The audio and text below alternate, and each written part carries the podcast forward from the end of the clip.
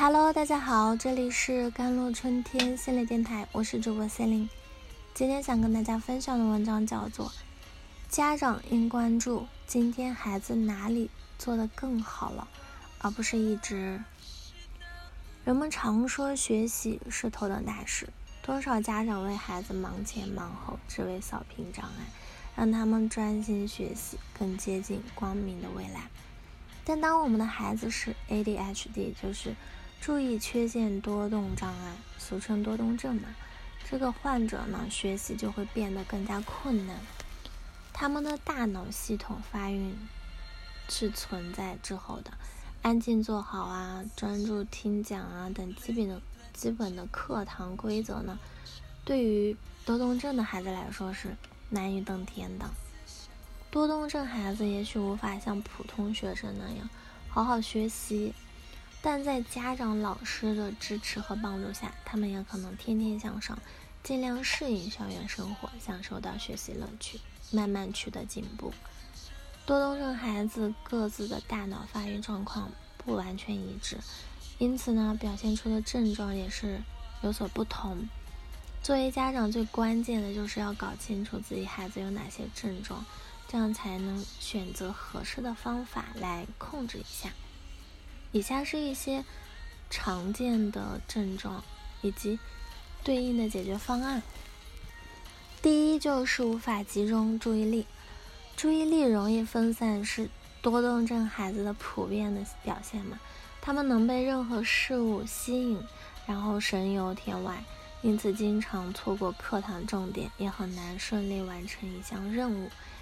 嗯，那就是。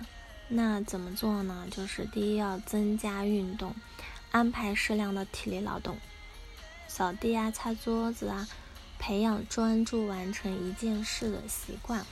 第二就是保持距离嘛，选择教室里远离门窗的座位。如果家里养宠物呢，在孩子学习时让宠物暂时离开房间，避免打扰孩子。第三就是定时休息。在与老师沟通好的前提下，可以试着让孩子做一段时间站起来活动一会儿。第四就是做好提示，把重要的事情写下来，放在醒目的位置上，确保孩子能时时看见，提示他们不要忘记。总是试图插话，这也是多动症的表现。多动症的孩子呢是。经常会打断别人说话，或者大声表达评论，就让他人受到困扰，也给孩子的社交是带来更多阻碍的。家长如果直接呵止呢，那就会伤害孩子的自尊。可以采取温和的方式。第一就是约定暗号。很多孩子有时候呢插话是无意识的。可以与孩子定个暗号，用特定手势或词语来提醒孩子正在打岔。第二就是及时鼓励了。当他们能倾听一段谈话而没有被打断的时候，要表扬肯定孩子的进步，给予适当的鼓励嘛，也要奖励的。嗯，他们还会经常冲动行事。多动症孩子容易冲动行事，不顾后果，有时会表现出很强的攻击性，不仅干扰课堂，也会让人不敢接近的，带来社交问题。那就要第一要设置提醒啦，将控制冲动的小纸条是贴在醒目的地方，让孩子能随时看见，增加控制住脾气的可能嘛。第二就是。适当的惩罚，孩子冲动行事后呢，家长要视情况进行惩罚，详细告知哪里做错了，引导孩子反思自己的行为，并并让他知道行为与后果之间的联系。第三就是任务清单，列出一天的计划，完成一项划掉一项，孩子明确知道。自己该做什么，能获得更强的控制感，情绪也会更平稳。精力过剩、小动作太多，对多动症孩子来说呢，安静坐着是很费力的。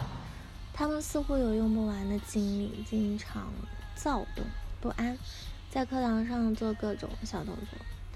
第一就是布置任务啦，都让他们帮你跑跑腿，哪怕是一些简单的小任务。第二就是多多锻炼，鼓励他们参加体育活动，嗯，养成锻炼的习惯，确保他们不错过课间休息时间或者体育课。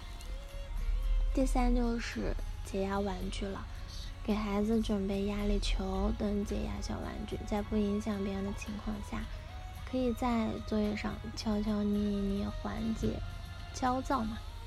第四，限制电子产品，控制电脑啊、手机的使用时间，尽量让孩子远离电子屏幕。不守规矩、不听劝，也是多动症孩子的典型问题了。有时他们可能看起来愿意遵从，最终却完全做了别的事情。第一，呢就设定合理的期望啊，根据孩子实际情况布置任务，不要超出他的能能力范围。